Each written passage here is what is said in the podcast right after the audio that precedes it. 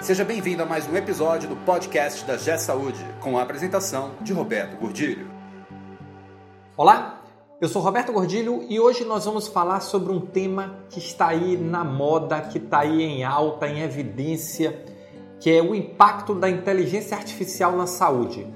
Todos os eventos, todas as palestras que eu tenho participado, esse tema é recorrente, esse tema vem voltando e sendo cada vez mais falado. Vamos falar um pouco sobre ele aqui hoje. Esse podcast é um oferecimento da G Saúde. Acesse www.gsaude.com.br. Muita gente acha que a inteligência artificial é uma invenção recente. E eu queria falar para vocês o seguinte: esse tema e esses conceitos de inteligência artificial, eles existem desde a década de 50. Eles foram criados por um matemático inglês chamado Alan Turing. Inclusive, gostaria de recomendar a todos vocês tem um filme muito bacana, um filme muito legal chamado O Jogo da Imitação, que fala da vida do Alan Turing. E vale a pena assistir. Mas voltando, então os conceitos foram criados lá na década de 50 e vieram evoluindo na década de 60, década de 70, 80, tiveram um impulso muito grande ali pelos anos 2000, mais ou menos 20 anos, 15 anos atrás, 20 anos atrás, onde pegou, o conceito pegou. Por quê? Porque a inteligência artificial ela parte do pressuposto de que existem grandes volumes de dados. Vamos lá. O que é a inteligência artificial? Inteligência artificial como o próprio nome já diz, é fazer o que a nossa mente faz por uma máquina. E o que é que diferencia a mente humana de todos os outros animais existentes na Terra? É a capacidade de pensar, criar, tomar decisões e agir de forma rápida. Então, isso cria um grande diferencial para a gente: distinguir caminhos, tomar ações a partir de outras ações. E o que é inteligência artificial? Inteligência artificial é colocar isso numa máquina. Colocar uma máquina, pode ser uma máquina física, um robô de software, qualquer elemento externo, não humano, para pensar, entre aspas, e tomar decisões usando inteligência a partir desses dados. Eu venho e a minha formação, ela, ela foi originalmente de tecnologia, eu programei muito, desenvolvi muito sistema. E quando nós desenvolvimos sistema, lá naquela época, 30 anos atrás, 20 anos atrás, 10 anos atrás, o que, que nós fazíamos? Nós tínhamos que programar tudo para que o computador fizesse. Então, eu programava o caminho A, o caminho B, o caminho C. Se isso acontecer, vá por A. Se isso acontecer, vá por B. Se acontecer esse outro fato, vá por C. E tudo é descrito para que o computador, para que a máquina siga aqueles passos pré-programados. Ou seja, um programador, um desenvolvedor programou absolutamente todos os passos que a máquina vai tomar. E esse é o modelo clássico de programação. O que é inteligência artificial? A inteligência artificial, a grosso modo, é o que? Eu desenvolvo um software, desenvolvo uma aplicação em que analisando o volume de dados, grandes volumes de dados, ela vai aprender, se alimentar com essas informações e a partir dessas informações ela vai traçar padrões e tomar decisões. E o que é que isso muda no emprego atual, no mundo que nós estamos vivendo e na saúde? Isso muda tudo. Por quê? Primeiro porque o uso de inteligência artificial vai ter um impacto muito grande em como as atividades são feitas. Se muda como as atividades são feitas, vai mudar o emprego, que é uma decorrência de como as atividades são feitas. Aí você diz, eu vejo muita gente falando, diz o seguinte: ah, mas e vai acabar o emprego, e vai acabar o trabalho, e ninguém mais vai ter o que fazer. Pessoal, isso acontece há 10 mil anos. Quando o homem começou a usar a tração animal para a agricultura, mudou o trabalho. Quando na primeira revolução industrial as máquinas substituíram o homem no processo produtivo, isso mudou as atividades. Quando na década de 80, 90, a informática, a tecnologia substituiu muitas atividades, isso aconteceu também. E eu estou dando só três exemplos. Isso acontece desde sempre. Eu não sei por que essa celeuma toda de que vai acabar o mundo. O mundo não vai acabar. Outra questão importante é o seguinte: se imagina a inteligência artificial como aquele aquele ciborgue do exterminador do futuro, uma pessoa igual a gente que vem e que tem é dotada de cérebro. É, isso pode acontecer, até pode, mas com a mais absoluta certeza, nem eu, nem você, nem nossos filhos e talvez nossos netos ainda não vão ver essa coisa assim tão tão realística de a gente criar um robô que é igual ao humano. Então vamos botar o pé um pouquinho no chão e vamos falar do que é real.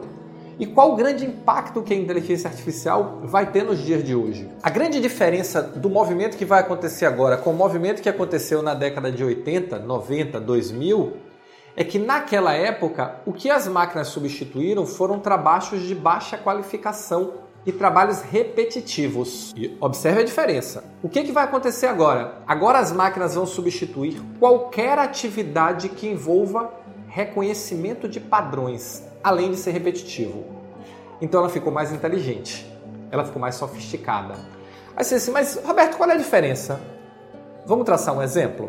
Bom, exemplo prático. Na década de 80, e aí eu, eu participei desse movimento ativamente nós substituíamos trabalhos do tipo contabilidade. As áreas de contabilidade das empresas tinham 40, 50, 100 pessoas para escriturar tudo na mão. Nós implantávamos um sistema, um RP que hoje é uma coisa tão comum, e simplesmente essa atividade acabava. Por quê? Porque vinha tudo escriturado automático. As áreas financeiras foram dramaticamente reduzidas. Por quê? Porque o lançamento era automático a partir da origem, da compra ou da venda. E isso mudava completamente. Então, houve uma substituição de trabalhos, estou falando sempre na área administrativa, que é o nosso foco, nessas atividades. Atividades rotineiras de baixo valor agregado. O que, que vai acontecer agora? Vamos dar alguns exemplos? O que, que o advogado faz? O advogado, o garoto se forma, se forma advogado, começa a trabalhar e estabelece petições e processos numa determinada área.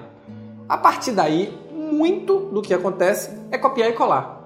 Ele vai fazer uma petição por isso, copia, muda os dados, cola. Ele vai dar entrada no processo, copia, muda os dados, cola. E ele faz esse acompanhamento. O que, é que vai mudar no direito? Isso tudo vai ser feito por um robô de, de inteligência artificial. Isso tudo vai ser feito de forma automática. Acabar, vai acabar o copiar e colar. E ainda lhe digo mais, é, vai acabar de uma forma muito mais eficiente, porque o, a máquina de, com inteligência artificial ele vai ler todos os processos, todos os despachos feitos por determinado juiz e ele vai entender a cabeça do juiz, ele já vai construir a argumentação em cima do histórico de sentenças daquele juiz para aquele fato. Olha que coisa sofisticada. E aí dizem: o advogado vai acabar. O advogado vai acabar? Não vai, pessoal. Claro que não vai. O que que vai acabar? Vai acabar o trabalho rotineiro repetitivo do advogado. Esse vai acabar. Vai acabar o trabalho do estagiário. Vai acabar. Vai acabar o, o trabalho do trainee. Vai acabar. Isso vai acabar. As máquinas vão fazer. Mas o trabalho sofisticado, o estudo que depende de uma interpretação mais sofisticada da lei, daquela situação, daquele caso que não é comum, que não é trivial, esse não vai acabar. Isso vai continuar precisando de pessoas muito sofisticadas para fazer. Vamos pegar um outro exemplo? O jornalista. Você sabia que hoje mais de 60% dos textos produzidos e publicados hoje são feitos por robô? Já, já hoje. A redação dos grandes jornais já produzem grande parte dos textos que são publicados diariamente por robô. Por quê? Porque também é um padrão. Pega as notícias que estão rodando, pega um tema, estabelece aquele padrãozinho, coloca ali. Ah, o jornalista vai acabar. Não vai acabar. Por quê? Porque sempre vai ter aquela parte que precisa de uma análise mais sofisticada, de uma interpretação mais sofisticada. E isso vai continuar existindo. Ah, Roberto, e na saúde? Na saúde, aí nós temos um, uma mudança de paradigma muito forte. Por quê? Porque o que é que é repetitivo e reconhecimento de padrões? Vamos começar pelo básico? o trabalho do radiologista naquela análise do equipamento que não é médico dependente. Uma tomografia, uma ressonância, um raio-x. Elaborar esse laudo vai ser feito pela máquina. Por quê? Porque pegar uma imagem, reconhecer, reconhecer um determinado padrão e a partir desse padrão estabelecer o laudo, que é padrão também que é um formato padronizado. Então, a tendência, e hoje já acontece em muitos equipamentos, é que esses equipamentos vão sugerir o laudo, vão dar o laudo. Ah, mas vai precisar do médico para assinar. Vai. No primeiro ano vai, no segundo ano vai, no quinto ano vai, até que alguém vai perguntar: pô, se tudo que sai da máquina sai com um grau de certeza de 95, 99, 99,9%, Para que, que eu preciso do médico para revisar e assinar? Ah, mas vai acabar o radiologista? Não vai. Por quê? Porque vai ter casos em que a experiência humana vai ser extremamente necessária. E nesses casos, o que, que vai acontecer? O profissional que é muito experiente vai continuar tendo espaço, mas nós vamos acabar com o trabalho básico repetitivo de copiar e colar. Principalmente, pessoal, que qual o percentual dos exames de imagem que dão normal e que você só copia e cola normal? Isso tudo vai acabar. Vamos sofisticar mais um pouco? Diagnóstico médico, diagnóstico clínico. O que é o diagnóstico clínico? O diagnóstico clínico é, a partir de um conjunto de padrões, inferir um possível diagnóstico e a partir daí recomendar um plano de tratamento. Foi feita uma pesquisa na China recentemente com câncer dermatológico. Os melhores especialistas chineses tiveram um índice de acerto na faixa de 70 e 80% os computadores acertaram mais de 95%. Diagnóstico de câncer. Foi feita uma pesquisa nos Estados Unidos, também diagnóstico de câncer. Os computadores tiveram um diagnóstico mais preciso que a maioria dos médicos. Imagina diagnosticar um resfriado. Imagina diagnosticar doenças básicas. Porque olha só, o que é que nós fazemos quando vamos numa consulta básica? Vamos falar aqui de uma consulta da atenção primária. O médico pergunta: o que é que você tem? Quais são os seus sintomas? Eu digo, doutor, eu estou com febre, dor de cabeça, estou com o corpo mole. Ele pega um conjunto de exames que ele solicita, olha e diz: é dengue, é doença XPTO. E a partir daí sugere um tratamento. Se do outro lado tiver uma máquina com bilhões de vezes mais informações do que aquele médico que está ali, por mais bem formado que ele seja. A perspectiva é que esse diagnóstico saia de forma mais rápida e mais eficiente. Então, no trabalho do médico, nesse aspecto de identificar, identificar sintomas, dar diagnóstico, recomendar planos de tratamento, vai ser uma revolução. Não tenha dúvida que vai ser uma revolução isso em todos os sentidos. Outra questão importante onde é utilizada a inteligência artificial nos robôs de cirurgia. Então, o robô ele não é só a máquina que faz o corte, que faz a sutura, que faz. O robô está ali com milhares, às vezes milhões de sensores analisando cada elemento daquele, analisando a pele, analisando a textura do órgão, analisando cada elemento daquele. E ele vai fazer um corte, ele vai fazer uma sutura, ele vai fazer um procedimento de forma muito mais precisa. E isso cada vez que o robô for aprendendo mais. Quando passarmos de centenas para milhares, de milhares para milhões, de milhões para bilhões de informações que o robô tem para acessar e para construir, isso vai revolucionar completamente a forma como nós entendemos a medicina hoje como nós entendemos o tratamento hoje. E cada vez mais isso vai chegar para o nosso dia a dia. E olha que eu estou falando das profissões mais sofisticadas. As básicas, esquece, vai acabar tudo. Mas novas profissões vão surgir, novas atividades vão surgir. Nós não podemos jamais, jamais nós podemos duvidar da criatividade humana, da capacidade humana de adaptação e da capacidade de reinvenção da humanidade. Vai haver uma crise? Provavelmente sim. Muito provavelmente sim. Vamos ter um período de adaptação que talvez dure 5, 10, 15 anos? Sim. Mas nós vamos sair mais fortes. E essas atividades vão gerar um resultado melhor para a sociedade, para o cidadão e para nós como uma comunidade global. O mundo vai mudar. O mundo já está mudando. E está mudando rápido. Vamos deixar de pensar só que agora só as profissões mais básicas vão ser afetadas. Agora, todas as profissões vão ser afetadas. Tudo que é repetitivo, tudo que é identificação de padrão, tudo vai ser afetado.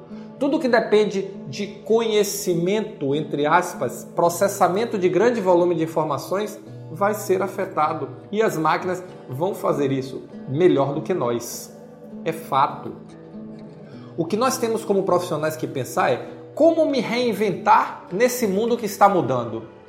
Como continuar sendo relevante nesse mundo que está mudando? E aí não é cortando os fios do telégrafo, nem cortando os postes da iluminação elétrica, porque isso no passado não funcionou e agora não vai funcionar novamente. Não adianta dizer eu vou ser contra a inteligência artificial, eu vou ser contra a evolução da tecnologia. Esquece. Não tem essa opção. No passado, que era mais físico, não tinha, agora então esquece, acabou. O que nós temos que fazer, a pergunta é: como desenvolver novas habilidades para me tornar relevante no mundo que vai mudar cada vez mais rápido? Você ouviu mais um episódio do podcast da G Saúde com a apresentação de Roberto Godilho. Conheça também o portal da G Saúde Acesse www.gesaude.com.br